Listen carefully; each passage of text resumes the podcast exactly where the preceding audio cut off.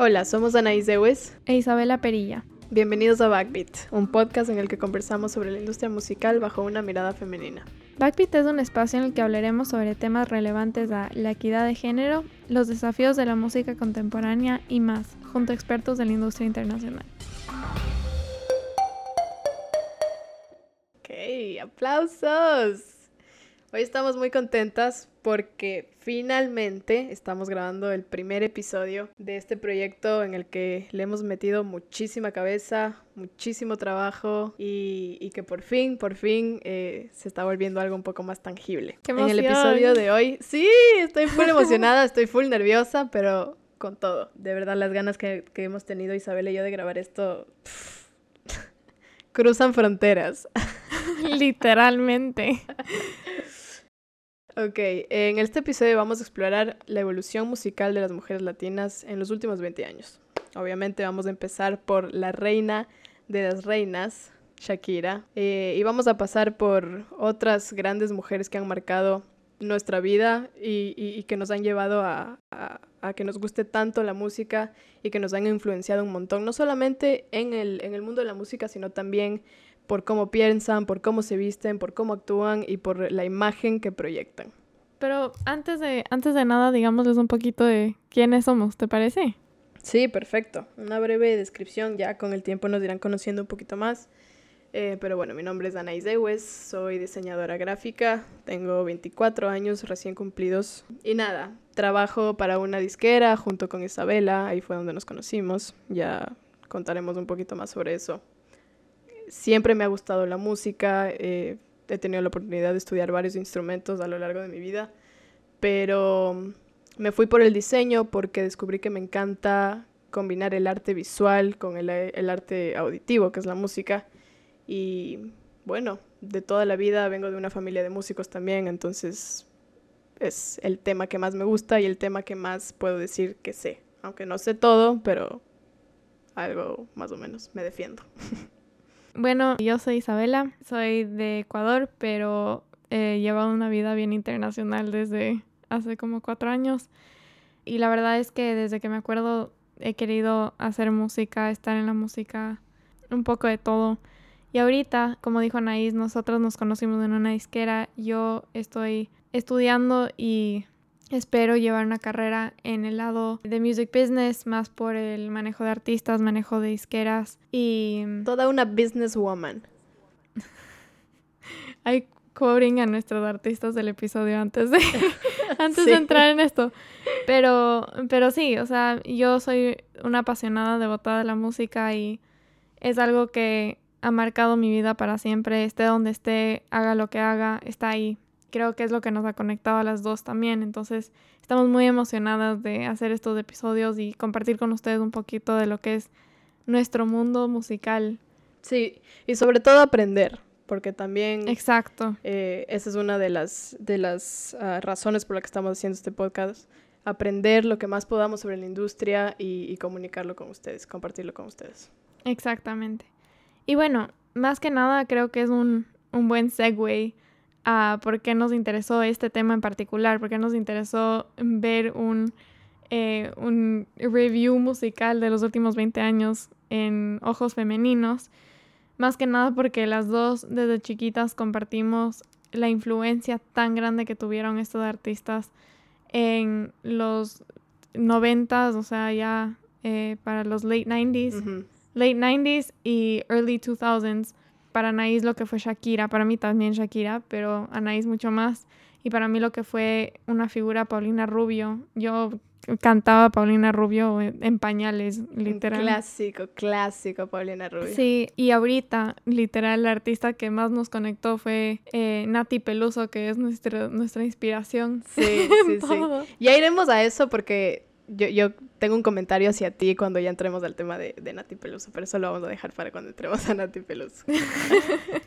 Chévere. Pero sí, entonces queríamos contarles un poquito de quiénes somos, por qué nos interesa este tema y para ya comenzar. Sí.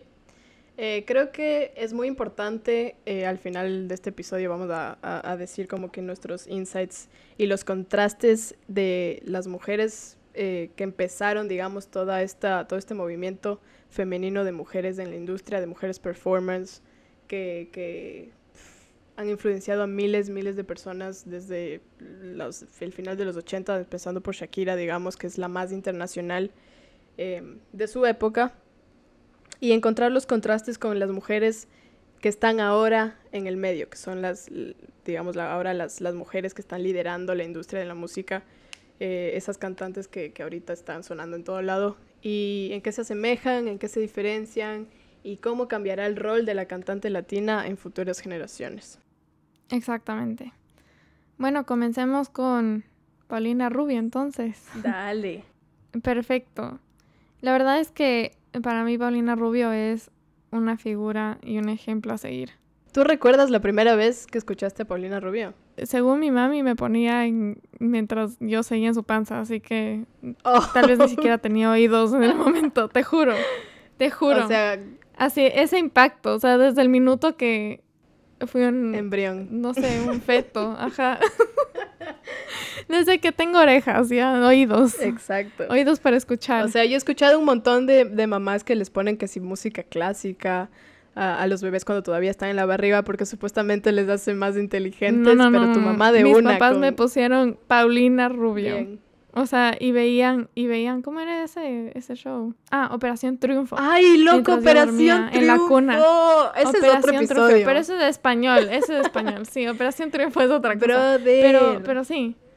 Amo, amo Entonces, yo literalmente nací y es, o sea, y mientras crezco y como que voy, y si, no sé, o sea, estos últimos años literal he tenido un cambio medio de empoderamiento personal.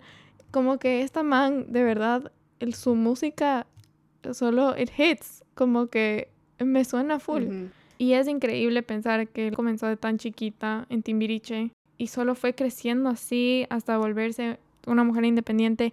Y me encanta la forma en la que en esa época ella proyectaba. O sea, para mí la inspiración más grande es Yo no soy esa mujer, que creo que es una de, sus canciones más... Sí, es una de sus canciones mucho más populares y todo. Creo que esa canción sí, sí impacta full y sí dice un montón sobre el día a día de la mujer latina. Sobre todo para la época, ¿no? Estamos hablando del 2000. Yo creo que ese podría ser uno de los primeros himnos feministas que para esa época ni siquiera se hablaba de feminismo, ¿no? Ah, sí, de ley. Totalmente. Pero también los noventas fueron una época súper fuerte para las mujeres cantantes solistas. Literal, toda esa época. O sea, Mariah, Britney, todas esas manes como que estaban ahí. Y en el lado latino también estaban ahí, haciendo su voz y armando lo que tenían que decir.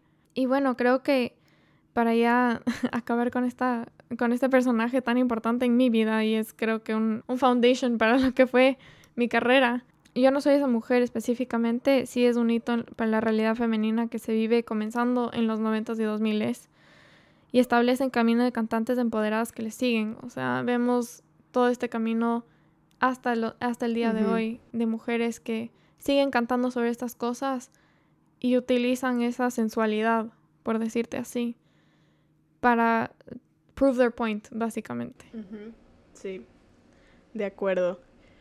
Bueno, en mi caso, mi Paulina Rubio se llama Shakira. Creo que Shakira fue el, primer referente femenino al cual I looked up to. La verdad, no me acuerdo cuál fue la primera vez que escuché Shakira. Como que siempre estuvo ahí. Me acuerdo que yo tenía varios discos que los compraba mi mamá. Eh, en mi casa teníamos un, un, un record player, pero de CDs. Pero teníamos una máquina de CDs que tú podías poner como tres o cuatro CDs al mismo tiempo. Era como un DVD así largazo. Tenías, tenías el cosito como que para guardar los CDs, que el It. Obvio, tenía varios, bro, tenía varios. Era lo bestia, yo también. Y que le escribías porque le, porque como que les pirateabas más o menos de, de iTunes. O sea, y yo me acuerdo, yo me acuerdo que mi papá bajaba las canciones de iTunes y les quemaba los CDs. Ah, no, eso ya es una obra de ingeniería muy en los, en los CDs. No, brother, yo, yo tenía así de ahí mi iPod y toda la vaina, pero dale, dale, sí. Sí, continuando con Shakira, era como que era tanta mi admiración con, con esta mujer porque por cómo bailaba. Me acuerdo que ella salía en, en un montón de shows de televisión que los pasaban en el Ecuador y la tipa era bailando su, el, el, típico, la típica danza árabe de ella, que se ponía esta faldita con las como, son como monedas que suenan. Y eso para mí era algo súper guau. Y la música de ella era súper diferente, tenía influencias de, de varios lugares del mundo. El tono de voz, que es inconfundible. Eh, y cómo se veía con su pelo todo perfecto, rizo, súper rubio, un cuerpo espectacular.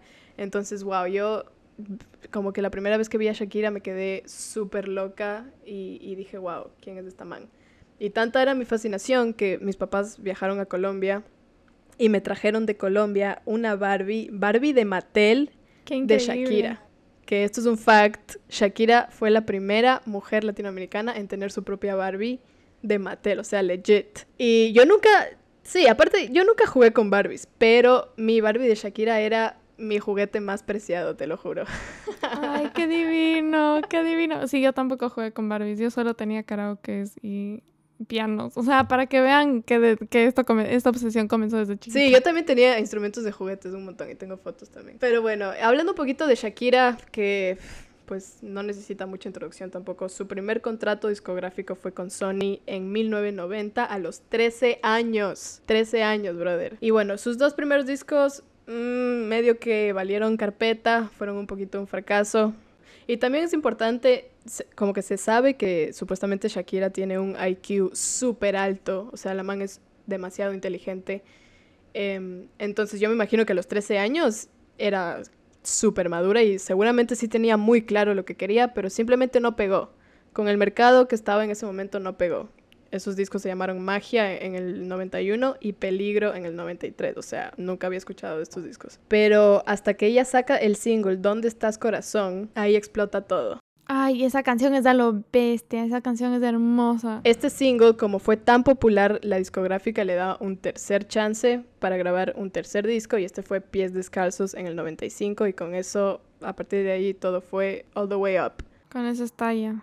Después de esto ella graba tres discos más entre 1998 y el 2004 con la ayuda de Gloria Estefan, que le ayudó a componer un montón de canciones. O sea, para esto ya se estaba codeando con las duras. Y Gloria Estefan también le ayuda a cantar en inglés. Y aquí es cuando Shakira implementa esto de traducir sus canciones y cantarlas en inglés y se, y se abre al mercado americano, que es donde consigue la fama mundial ya digamos, si ya era famosa en, Latinoamérica, con, estos discos y con estas eh, traducciones al inglés, esto le abre una oportunidad increíble y se junta a cantar con artistas como Cher, Whitney Houston y Celine Dion. O sea... Y eso cabe recalcar que es algo súper breakthrough para esa época. O sea, súper breakthrough, especialmente en el mercado latino. O sea, solo habíamos visto personajes como Luis Miguel hacer eso en los ochentas abrirse y tocar con artistas gringos. Él ni siquiera cantaba en inglés. O sea, cantó una canción con Frank Sinatra en inglés. Eso lo sé por la novela, la verdad. Yo también lo sé por la novela. Literal. Yo como que... Gracias, Diego Boneta, te amamos. Como que me sé toda la historia musical de Luis Miguel por Luis Miguel, la serie. Diego Boneta, te amamos. Un saludo para Diego Boneta que escucha este podcast.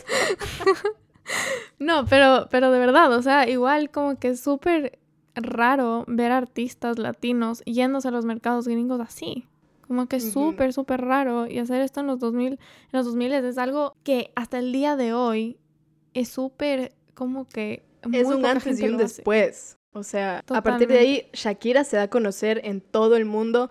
Y acuérdate de los artistas italianos que quieren cantar en español. Porque Shakira puso el mercado en español, el mercado musical en español, on the top.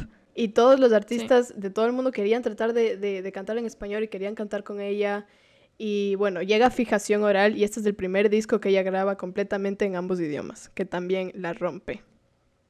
Es mi disco favorito de, de, Shakira, el Fijación Oral. Y bueno, después de esto alcanza la fama suprema y participa en no uno, no dos, sino en tres mundiales de fútbol como dueña de la canción oficial. En Alemania 2006 con, ajá, Alemania 2006 con Hips Don't Lie. Sudáfrica 2010 con el Waka Waka, que yo escucho esa canción y de verdad se me pone la piel de gallina porque aparte me encanta el fútbol y ese mundial lo ganó España y me encanta la selección española y yo estaba living. Y ahí le conocí a Piqué. Sí, ahí conocí a Piqué y bueno, el resto es historia. Tienen una familia súper cute, adoptenme. Oye, yo me acuerdo hasta el día de hoy ver el show de Hips Don't Lie en, no sé si fue la apertura o el cierre, pero uno de los dos, en Alemania. Fue el cierre. Te, te digo, te digo que yo me acuerdo como que ver eso. Es increíble. Yo también, yo a veces veo esos videos porque me encantan y me da, me da full piel de gallina, o sea, me parece increíble. La man en Alemania, con un estadio repleto de gente que no entiende el idioma, aunque bueno, esta canción era en inglés, pero siendo una, una cantante colombiana representando a Latinoamérica, wow, increíble. Es que eso es tan importante, como que esas figuras en sí, que ella es como la fundación para la música colombiana, que es tan importante en la industria hoy en día. Exactamente. Ahí también se dio a conocer un montón la, la música colombiana internacionalmente. Sí, exacto. Y en esa época justo fue todo lo de Fonseca, todo lo de Carlos Vives. Bueno, Carlos Vives un poquito antes también. Pero Carlos Vives se escuchaba solamente en Colombia en ese tiempo. Exacto, exactamente. O sea, todo el vallenato, todo ese movimiento tan importante. Y, y Shakira lo, inter- lo internacionalizó. Sí, y también en Brasil 2014 ella cantó el La La La y también tuvo fue dueña de la canción de ese mundial. Entonces, el alcance que ha tenido Shakira en toda su carrera, que lo sigue haciendo, es espectacular. Yo apoyando siempre a Shakira, fan número uno. Y ahorita la audiencia, esto es una pregunta de Deep in the Cut. De esos tres mundiales, ¿qué canción es la que más les gusta? Eso les vamos a dejar en nuestro Instagram at backbeat.pod para que voten y nos cuenten cuál es su canción de Shakira favorita de los mundiales. Sigamos. Dejando un poquito de lado eh, a Shakira, que como dije fue la primera mujer em, que me llevó a interesarme por este mundo de, de la música y del espectáculo, es Julieta Venegas. Uy, yo también. Yo también te puedo acompañar La en ese amamos. Pero bueno, haciendo un poquito el research sobre Julieta Venegas, me enteré de cosas que yo no sabía y que me dejaron fue loca. Si no sabían, Julieta Venegas ha vendido más de 12 millones de discos, que es un montón. Ganó 7 Grammys. ¿Tú sabías de esto? Oh, no, no sé. Yo tampoco. 7 Grammys, brother. Es un montón. Es full. Pero Latin Grammys o Grammys internacionales. Because there's a difference. O sea, it's basically the same, pero como que O sea, igual los Grammys son como que medio meh, pero so- Latin Grammys. otro sí, podcast. Yo tengo un podcast que hice para la universidad sobre los Grammys. Y lo peor es que ahorita, en este momento, estoy usando una camiseta de los Grammys. So, like, it's a bit, like, Sí, ironic sí. que estoy hablando de los Grammys en esa forma. Y estoy usando una camiseta de los Grammys. Estás como las manos que se ponen camiseta de Nirvana y no se sabe Y no una saben quién es. canción. No, no, no tampoco, brother. Lo mío es No, que... tampoco porque nosotras sí porque estamos nosotros sí claras. estamos claras de esto. Pero se he Exacto, puesto una exacto. camiseta de los Grammys mientras hablamos de los Grammys en una forma medio negativa. Pero bueno, el punto es que Julieta Venegas es una crack. Y ganó 7 Grammys, por si no lo sabían y por si no lo he dicho suficientes veces en este podcast. Ocho álbumes de estudio. Obviamente el sí es mi favorito. Lo tenía también. Y lo ponía todo el rato. Y a lo largo de su carrera ha colaborado con artistas enormes como la queridísima Paulina Rubio, Enrique Bumburi Ay, de no, España, perdón, Joaquín esa- Sabina también. Perdón, esa versión de... de olvidé el nombre y es una de mis canciones favoritas. Nada de esto fue un error. Nada de esto fue un error con Coti. Sí, temas. No, temazo. Es increíble, de verdad es increíble. Es, un- es literal, es otra, esa es otra de las canciones que siempre escucho. Es un temazo de Radio Disney. Sí, uy, sí. Ah, qué época. Es que. Radio Disney, Radio Disney, la verdad, a mí me metió full en estos artistas pop que estaban sonando, porque en esa época se escuchaba solamente radio. Y yo cuando me iba al colegio le pedíamos al chofer de la buseta del colegio que por favor ponga Radio Disney 90.5 Sí, y sí. siempre siempre sonaba las últimas de Julieta Venegas que eran estas, eran nada, esto fue un error, Me voy, Limón y Sal Uy, uy. y un montón de Sí. la artista que tú vas a mencionar ahora. Fanny Lu. Pero antes de, antes de seguir con Fanny Lu, antes de seguir con Fanny Lu, para los que no saben, nosotras las dos crecimos en Ecuador. Yo hasta los 16 años, Anaís hasta los 18. 18. Re- 18 recién cumplidos. Las dos escuchamos un montón de Radio Disney porque Radio Disney en los early 2000s, hasta el 2008 creo que Sí, estuvo, sí, sí, sí. 2010, algo así. Fue, o sea, todo de todo el mundo en la radio. O sea, la Radio Disney tocaba las mejores canciones, siempre estaba al día. Sí, Radio Disney fue, sí, marcó mucho a nuestra generación. Pero ¿sabías que no estuvo en todos los países de, de Latinoamérica? Por eso estoy mencionando esto, porque nosotros desde Ecuador, o sea, para nosotras fue foundational Radio Disney, pero para otra gente tal vez era otra radio que tocaba las mismas canciones o ni siquiera tocaba estas canciones y tocaba totalmente diferentes. Porque a la final cualquier latinoamericano más o menos de nuestra edad, un poquito mayor también, conoce todas estas canciones de las que estamos hablando y conoce todas estas artistas y tiene algún recuerdo de su adolescencia, de su infancia con estos artistas gracias a alguna radio. Exactamente, exactamente. Pero bueno, eh, como, como dijo Anaís, la siguiente artista era Fanny Lu y esta ni siquiera lo siguió, estuvieron muy contemporáneas, pero creo que sí fue un poquito después. A mí ya me agarró un poquito, un poquito grande Fanny Lu, no me la trepié tanto, pero igual me parece una Sí, Fanny Lu creo que sí, ya ella, ella fue un poquito más eh, para los 2010, no tan 2010, pero sí para los 2010. Ella, igual otra colombiana, que estoy segurísima, una de sus inspiraciones fue Shakira, porque Fanny Lu también, o sea, breakthrough artist comenzó en el 2006 y salió con su álbum Lágrimas Cálidas, que no fue tan popular como su segundo álbum 2, pero igual fue, o sea, una cosa de locos. En el 2006 sacó Lágrimas Cálidas y en el 2008 sacó dos. Y de dos, su sencillo, que de seguro los que escuchan esto van a saber cuál es, Tú no eres para mí, fue número uno por 12 semanas. ¡Wow!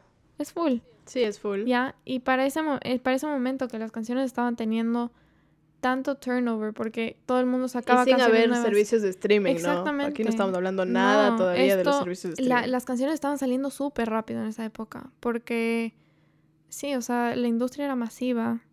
Eh, todo el mundo se estaba tratando de recuperar del crash que tuvo en, en el 99 y en el 2000 por esto de la pirateada. Entonces, todo el mundo quería sacar nueva música, nueva música, nueva música.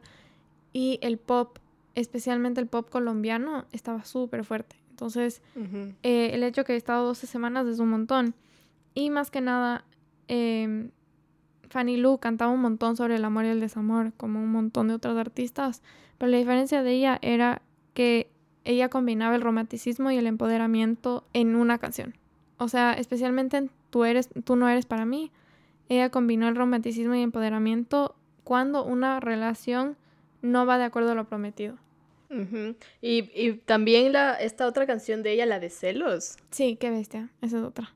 Increíble. La manera en la, en, tan explícita en la que ella habla de, de esto que todo el mundo siente, porque todos somos celosos y el que diga que no está mintiendo. Me pareció, yo recuerdo que a mí me llamó muchísimo la atención porque me pareció como que, wow, qué bien la man se, se atrevió a decirlo así tan crudo y de una manera también como medio divertida para que abracemos ese sentimiento de que, bueno, todos somos celosos y está bien hasta cierto punto y mientras lo sepamos manejar. Es que es súper catchy esa canción. Es un tema súper, súper importante. Sí, es full catchy, catchy. Yo, yo lo coteo a cada dos días. Alguien me dice, sí, tienes celos. Digo, celos de tu vaca.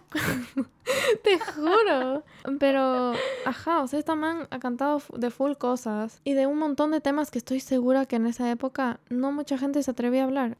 ¿Sabemos qué es de la vida de Fanny Lu ahora? La man sigue haciendo reggaetón. ¿no? no, no, Está, ya entró al mundo del reggaetón como la mayoría de otros artistas. Bueno, está bien, que haga lo que le dé la gana. Creo que, y eso también se vio en sus sencillos como Don Juan y de ahí su colaboración con Chino y Nacho. Un montón de otras canciones que ella ha sacado desde ese entonces, por el 2010, 2012, que su sonido empezó a evolucionar.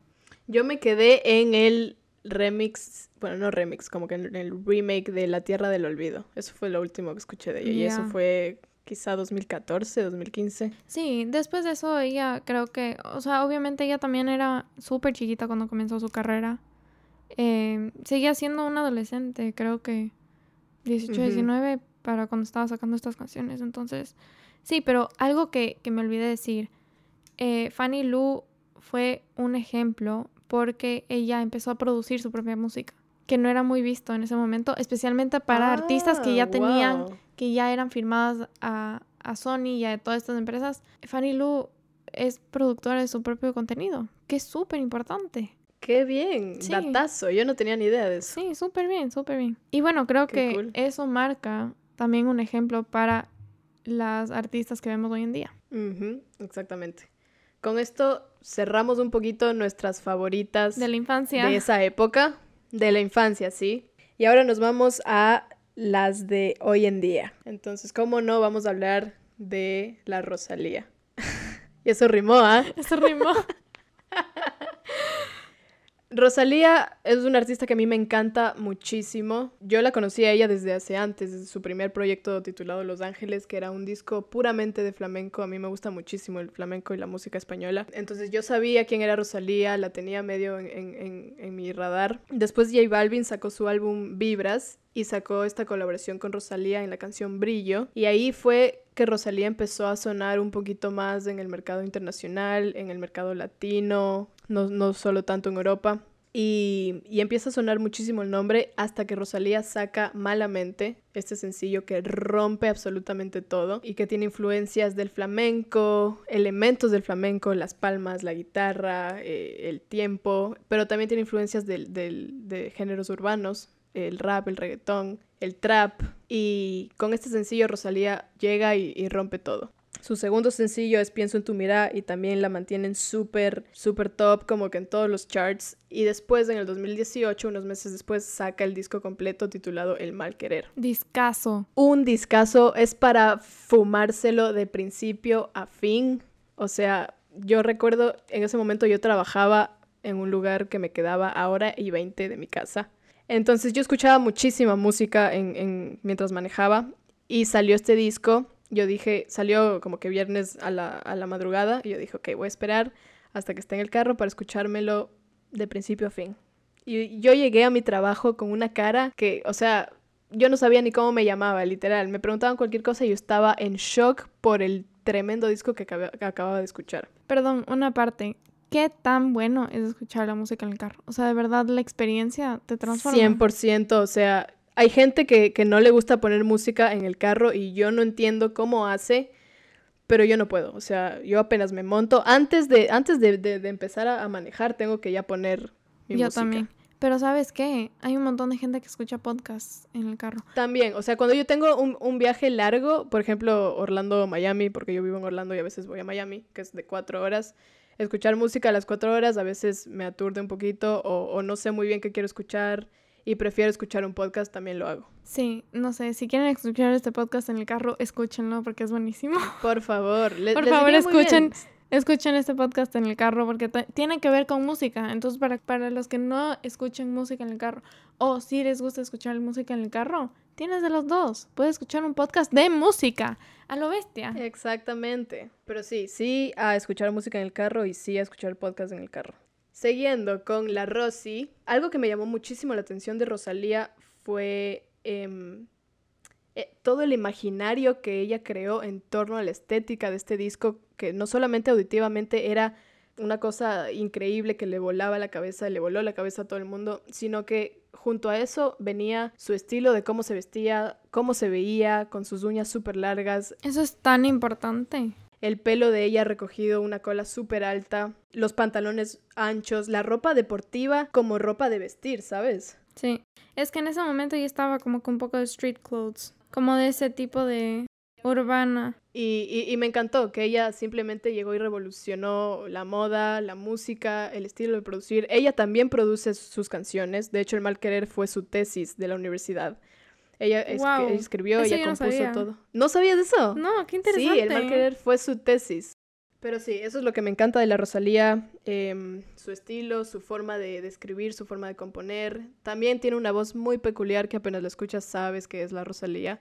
Y cómo ha triunfado tanto en el mercado latino. Totalmente. Lo que a mí me encanta de Rosalía también es que ella sabe combinar los géneros y los estilos musicales también, de lo clásico a lo contemporáneo. Y eso es ahorita. Me encantan artistas donde saben, esa, saben combinar eso. Y creo que ella y la artista que vamos a hablar después de Rosalía saben combinarlo demasiado bien. Y con esto entramos a la única inigualable. La Nati. La Nati. A ver, Isabela, ¿quién te introdujo a Nati Peluso? Tú. Quiero que lo digas aquí públicamente. Anaís Dewes me introdujo a Nati Peluso. Y bien obligadamente. Eh, aplausos. Básicamente, Anaís me introdujo a este álbum porque yo tenía que escribir un review para la disquera, para la página de, de la disquera. Y justo había salido la primera semana de octubre. El, el 2 de octubre había salido este álbum. Y uh -huh. yo al principio de este año, bueno, el año pasado, como que ese no era mi estilo. creo que Nati Peluso me revolucionó un poco. Yo creo que, sabes que yo creo que a mucha gente le pasó eso. Porque Nati antes de Calambre tenía un estilo, o sea, era rap, hip hop, pero heavy metal que no, no, no puede ser para todos los públicos. Y estoy segura que hasta el día de hoy a mucha gente no le gusta tanto el trabajo anterior de, de Nati Peluso con sus anteriores EPs. Y ella no era tan conocida. Ella literalmente, estalló con calambre. Ella estalló con calambre. O sea, estalló con, con, con, con la sesión de Bizarrap, pero en calambre ya estaba pegadísima. No, pero se puede decir que el comienzo de su estrellato fue Calambre. Sí, sí, sí, totalmente. Lo que pasa con Nati Peluso es que, sí, para un montón de gente Nati Peluso es súper hardcore, pero la man es propia de su imagen, propia de lo que dice, propia de todo. Y no le importa, o sea, de verdad no le importa un carajo creo que es una inspiración para mí porque yo siempre he sido como que súper, no, ¿qué van a decir? ¿Qué, ¿Qué, van a pensar? Tengo que cuidarme lo que digo, tengo que cuidarme de cómo, cómo me veo, porque la otra gente, o sea, la percepción de la otra gente, esta más le vale un carajo, de verdad. Literalmente. Me encanta. Y me encanta. Es tan chévere ver eso de parte de una mujer latina. Es súper auténtica. y la man ha hecho lo que ha querido y le ha ido bien. Y la man se viste medio vulgarmente a veces, pero, pero lo hace con tanta seguridad que ya no se ve tan vulgar. O sea, vulgarmente para, para los ojos que creen que es vulgar. Pero, pero ella lo hace con tanta seguridad que eso es, eso es lo que le, le hace a ella única. Y me parece súper interesante. Entonces, yo para, para esto cogí inspiración más que nada en su sencillo Businesswoman. Esa sesión es súper interesante y es el primer sencillo de su nuevo álbum. Creo que ahí determinó el nuevo como que la nueva etapa de su concepto. Creo que también para los que escuchan Nati Peluso, para los que tal vez no, han escuchado Nati Peluso hasta ahora y quieren entrar a Nati Peluso, tienes que tener un orden medio como progresivo, porque no puedes entrar a Nati Peluso de una. O sea, no yo, yo cometí el grave error y no fue mío, fue más de mi mamá que me dijo, pon Nati Peluso y, me, y quería que ponga una canción específica. Y estábamos en un grupo que no había escuchado este tipo de música antes y, me, y entramos justo en Bizarra Sessions y fue como que no, lo peor porque escuchas normalmente solo la parte del TikTok, I'm a nasty girl, pero nada más. Pero esa canción es súper heavy, o sea, de verdad es súper heavy. Entonces, tienes que entrar full. Businesswoman es, creo que, un ejemplo súper bueno de eso. Si quieres una más low-key, llámame, es un muy buen ejemplo. Es que ella tiene un repertorio para todo el mundo. O sea, la man tiene Copa Glacé, que fue un sencillo navideño que sacó, eh, que lo escribió Jorge Drexler. Y, la canción es, es, una balada navideña, literalmente. La man no, no, tiene, no tiene cuatro esquinas. Ella se deja, ella se deja influenciar por un montón de ritmos y no, no, no tiene, ella tiene un estilo muy fuerte, eso sí, pero se deja influenciar por un montón de, ritmos de otros, de otros países, no solamente... Y eso es lo que me gusta porque tú escuchas Nati Peluso y no sabes muy bien de dónde es. No podrías decir a la primera que la man es de Argentina porque a veces en su Instagram sube videos hablando y tiene un acento medio cubano ha vivido en España toda su adultez, digamos, se, fue a España desde, muy pequeña, entonces también tiene y, Y eso es otro punto que quería decir, o sea, es tan importante recalcar la influencia que tiene de dónde creciste, dónde eres, o sea, tus influencias familiares, tus influencias, de todo eso, porque a la final lo que ves y what you experience, como que te hace lo que eres, especialmente para una persona creativa. Sí, yo creo que esa es como que la clave del éxito, digamos. Para mí personalmente es no cerrarte a un solo género eh, porque te criaste con eso, porque vienes de tal país y, y, te toca hacerlo. No, siempre estar abierto a nuevas propuestas, a nuevos ritmos, a nuevos sonidos, a implementar cosas nuevas, a dejarte llevar. Creo que es la clave del éxito de muchísimos artistas y te podría nombrar miles que lo hacen y que son súper exitosos y que les va muy bien. Sí, exactamente. Y volviendo a eso, en este proyecto, en Calambre específicamente y en Businesswoman, Nati se sintió el líder de su proyecto y decidió ser líder de su imagen, de su personalidad musical en general. O sea, todo el concepto, todo lo que ella refleja va, va a la mano con lo que está comunicando en su música. Y eso es súper importante. Entonces, sí, o sea, puedes evolucionar, pero igual quédate dentro de ese concepto que estás tratando de reflejar, porque si no, ¿a qué dirección va? O sea, muy poca gente va a poder cachar en dónde estás. Y creo que después de Calambre, obviamente se ve la transición hacia su, hacia su nueva música, hasta Mafiosa, por ejemplo, que, que salió hace un mes. hacia Bizarra Sessions, que de hecho fue una revolución en TikTok. O sea, todo el mundo estaba haciéndolo y yo lo estuve haciendo. Esa sesión hizo explotar no tanto a Nati Peluso porque ella ya estaba pegadísima, pero a Bizarrap. Y creo que también es importante decir que ella hace rap y hip hop en español, pero en Calambre se mandó todo. O sea, si leen mi review y mi artículo elgrooverecords.com. Está bueno, sí, sí, léanlo. Pueden ver que yo me mandé una escuchada de como 14 horas de ese álbum de frente a par. De verdad estuve anonadada con la forma que ella, cada canción es totalmente diferente a la otra. La man es una crack, la man es una inspiración para mí, para un montón de otras mujeres. Y sí, es una capa yendo también por esta línea de, de, aceptar otras culturas, de tener tu estilo, de mantener tu esencia, creo que no podemos dejar de hablar de Kali Uchis. Claro que no. Kali Uchis, yo me enteré tarde que Kali Uchis era colombiana. Te explico por qué. A Kali Uchis yo la descubrí en el 2018 en el Festival Stereo Picnic. Ella recién había sacado su segundo disco que se llama Isolation y la verdad no era tan conocida en Latinoamérica. Ella había hecho varias colaboraciones con Tyler the Creator, eh, con Daniel Caesar. Yo la conocí con Daniel Caesar y de hecho ahorita voy a switch al inglés. My friend Alicia, who's gonna be on this podcast, by the way, did a session on Best Part with Daniel Caesar and Caliuchis. And yeah, it was amazing. That's how I found out about her. And then Telepatía came out, and I was like, dude, pero yeah. Volvamos al español. Tiene que, tiene que quedarse para el próximo episodio que vamos a tener a Alicia con nosotros y vamos a hablar un poquito más de esto. Sí. Pero, bueno, eh, Cali Uchis se va de Colombia siendo muy joven tras una fuerte experiencia familiar que tuvo. Que, que los obligó más o menos a huir del país y se asentaron en Estados Unidos. Entonces ella es fluent en los dos idiomas.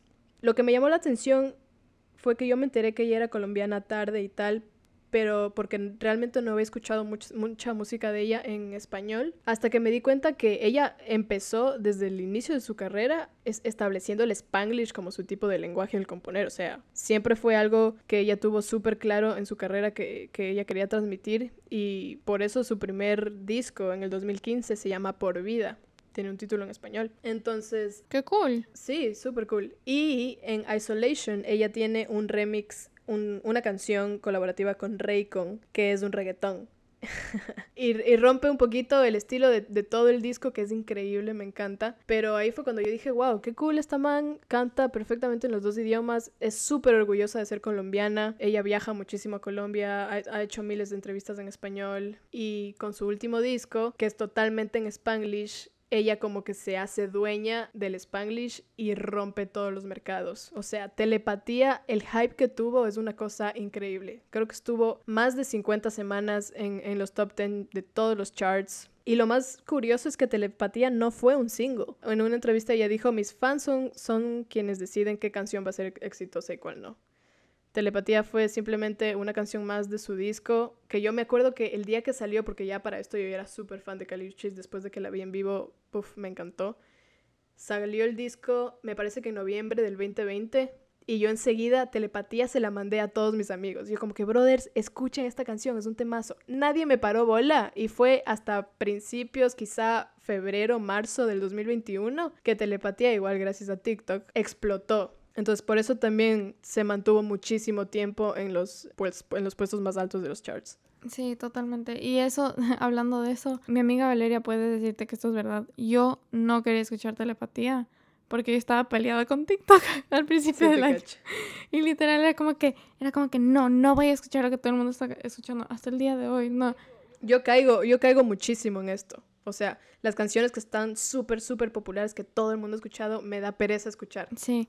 O sea, te digo, te digo, hasta el día de hoy, este álbum de Olivia Rodrigo yo no lo he escuchado. Yo tampoco. Yo no lo he escuchado. Cero. No, la man es súper talentosa. O sea, no, no le estoy diciendo nada malo a, la, Olivia Rodrigo porque la man ha llevado una carrera súper grande. Que somos... Ha logrado un montón de cosas. Exacto, somos raras y no, les, no nos gusta lo mainstream. Muy picky en ese sentido. Pero es que me parece súper interesante esta revolución de TikTok y lo que hace la música. A mí me encanta Telepatía, honestamente. Me encanta todo ese álbum. Sí, a mí también. Ese disco de los mejores del año, del, del bueno, sí, 2020. Sí, eh, como hablábamos con Shakira, es tan importante esto de embrace your language, pero como que encontrar la forma de alcanzar a tanta gente. Y que suene bien, ¿sabes? Porque hay artistas que, que lo fuerzan muchísimo y voy a dar un ejemplo porque aquí se habla sin censura y es Selena Gómez. Mm. Yo siento que este último proyecto de Selena Gómez está demasiado forzado porque ahorita la música en español volvió a estar súper pegada después del éxito de Bad Bunny, de J Balvin, de, Cali, de la misma Cali Uchis. Y a veces no queda tan bien. Entonces Kali Uchis lo hace de una manera impecable. Ella también escribe y compone todas sus canciones. Tiene muchas influencias también del jazz, del RB eh, y, la música latina con la que ella creció. Entonces me, parece súper importante eso de, de, que salga bien, que no se note que es forzado para tratar de entrar en el mercado. Y Anaís, creo que esto wraps up todo exactamente como queremos decirlo, la autenticidad ante todo. Eso es lo que tienen en común todas estas mujeres todos los ejemplos que tenemos aquí son auténticas. O sea, ellas quisieron decir algo, dar un mensaje, hablar en el lenguaje que les dio la gana y lo hicieron auténticamente. Y creo que eso es algo tan importante para recalcar, porque para mí un buen artista es el que sabe decir lo que quiere decir y lo hace de una forma segura. Sí. Porque se nota un artista que está cantando por cantar, y un artista que realmente expresa lo que quiere decir. Claro, o sea, se nota demasiado cuando un artista le sugirió a su equipo, mira, haz esta canción en español porque esto va a pegar. Y cuando un artista dice, no, yo quiero hacer esta canción en español y me va a salir excelente. Y la realidad de Cali Uchis y la realidad de, no sé, de Nati Peluso, eran que ellas fueron inmigrantes. O sea, ellas se vieron en diferentes escenas. Es muy importante. En diferentes momentos. Y todas sus experiencias son parte de ellas. Y no pueden quitar el hecho de que Kali Uchis creció en Estados Unidos, tiene un inglés perfecto. Podría haber reventado perfectamente bien solo cantando en inglés. Pero esa no es su realidad. Así es. Ella decidió tomar la tomar el hecho de que ella es de Colombia y está orgullosa de eso y me parece tan importante como mujer latina expresar eso porque como tú y yo las dos hemos salido de nuestro país y de hecho estamos haciendo un podcast básicamente bilingüe porque tenemos episodios en inglés también. Stay tuned for those who no cachan mucho este episodio. Y por eso también nos escuchan hablar full en spanglish perdón por el spanglish. Sorry not sorry la verdad. Creo que por eso también nos llaman full personajes así que se inspiran un montón de sus alrededores y que, y que nunca se desconectan de sus raíces. Sí, y creo que también es súper importante, no solo para nosotras que, que, nos fuimos de países latinoamericanos a, a, otros lugares que no, que, donde no se habla español, sino para la gente, sobre todo aquí en la Florida, hay muchos, muchas personas de mi edad, por ejemplo, que nacieron aquí, pero que sus papás son inmigrantes y en la casa hablan español, pero ellos quizá no hablan muy bien español porque crecieron hablando inglés en la escuela con sus amigos. Y este tipo de artistas los conecta un poquito más con sus, con sus raíces y, me parece que les lleva a, querer aprender más sobre su cultura, a querer aprender más del idioma para poder cantarlo, para poder saber qué está diciendo. Y, como está tan popular, es, algo que les, les motiva y, me parece súper cool eso. Sí, totalmente. No sé, es, es chévere poder ver el mundo contemporáneo. Tan globalizado hoy en día. Me parece súper importante que un niño o una niña, estando en un país que tal vez no es el suyo, tal vez sí es el suyo, pueda ver la realidad mundial. Porque a la final Latinoamérica sí es muy homógeno en cierto sentido. O sea, no ves a mucha gente de otros países yendo a Latinoamérica necesariamente, eh, como es en otros países que sí lo ves, como en Estados Unidos, el Reino Unido, Europa, hasta el Medio Oriente, de hecho. Pero, pero sí, creo que es que súper importante para la gente ver estos ejemplos de mujeres empoderadas a la final. Y que son mujeres, ¿ah? Que tienen sus voces y que son mujeres hablando de sus realidades y conectando al mundo. Porque a la final esa es la música, la música conecta al mundo. Así es. Por eso las amamos mucho y con esto cerramos el capítulo de hoy. Muchas gracias para los que llegaron hasta aquí. Ah. el primer episodio de Backbeat. Pueden seguirnos en nuestras redes sociales. Backbeat.pod en Instagram. Eh, estamos en Spotify, Anchor, Apple Podcast. En todas las plataformas, sí.